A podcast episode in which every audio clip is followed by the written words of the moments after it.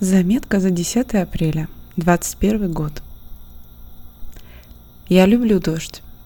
Он вызывает во мне ассоциацию, как будто я уезжаю в поездку, которую долго ждала. Приятное волнение, как будто вот-вот случатся перемены.